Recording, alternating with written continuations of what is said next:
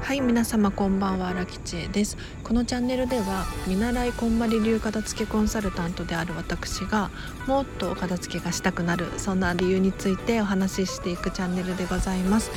ということで本日もお聴きいただきありがとうございます。あの今日のテーマはですね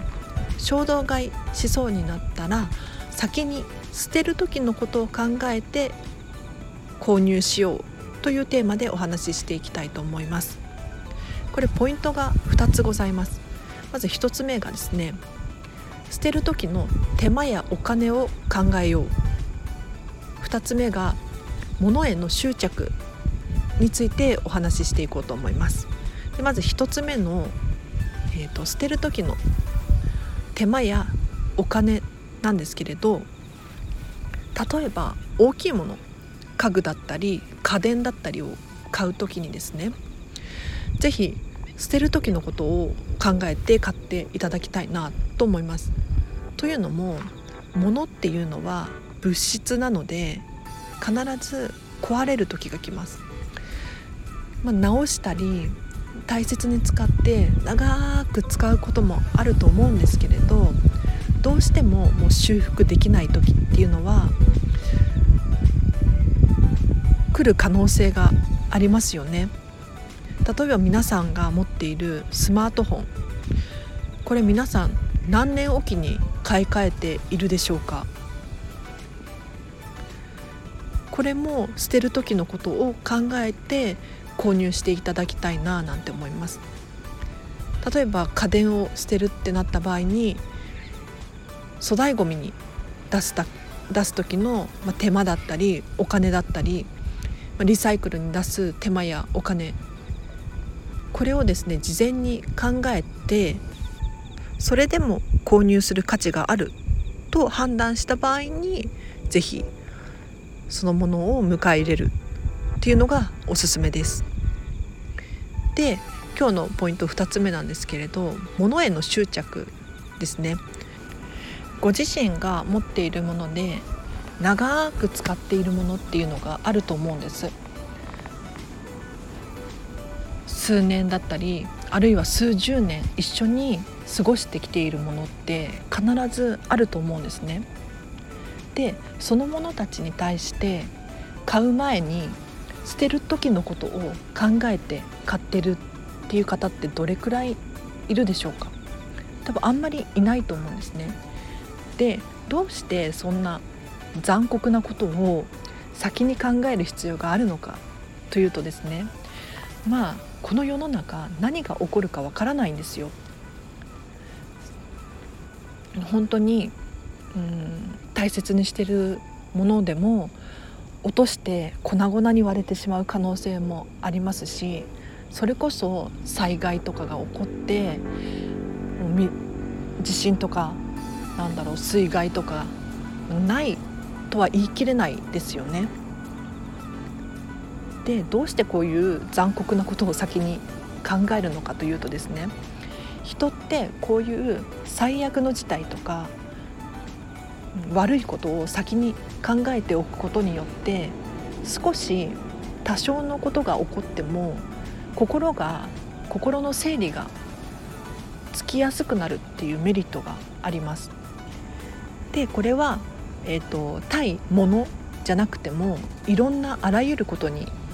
応用できてですね。例えば仕事だったりとか趣味とか人間関係もそうなんですけれど先に最悪の事態を想定しておく。そうすると最悪の事態っていうのは起こることがほとんどないですからそれよりも軽い多少のことが起こってもですね割と整理がつくというか対処ができるようになるんですなのでこれから物を買う時にですね例えばお土産屋さんで何かお土産を買うとか誰かからプレゼントをいただいたなんていうものっていうのはおそらくこれから長くお付き合いする可能性があると思うんですね。そのものに対して最悪の事態を先に考えておくことによって多少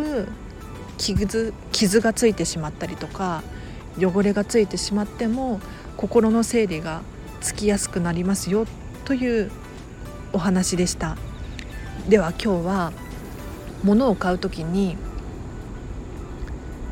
衝動買いしそうになった場合は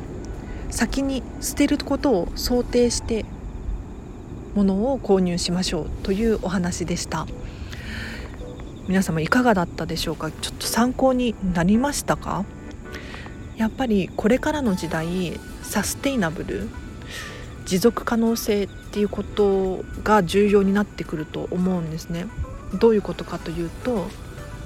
私たちの次の世代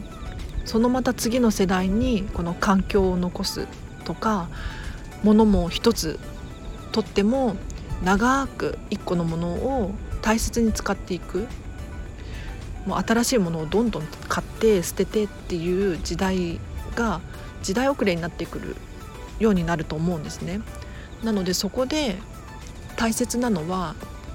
やっぱり何を買うのかでそのものをいつ捨てるのかっていうことだと思うんですよね。なんか最近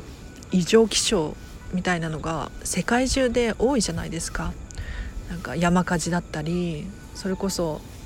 うん、日本で言ったら水害だったりこういうのってやっぱり地球の温暖化の影響なのかななんていうのも思ったりするのでお買い物とか私たちにできることで、うん、少しでも何かきっかけになればいいななんて思っています。では今日はちょっと残酷だったかもしれないんですけれどいかがだったでしょうか？あのこのチャンネルではまたこういったお片付けがしたくなるようなテーマでお話をしていこうと思っていますので是非チャンネルネルをフォローしていただくと嬉しく思います。では皆様今日もお聴きいただきありがとうございました。ハッピーな一日を過ごしてください。荒木千恵でした。Thank you.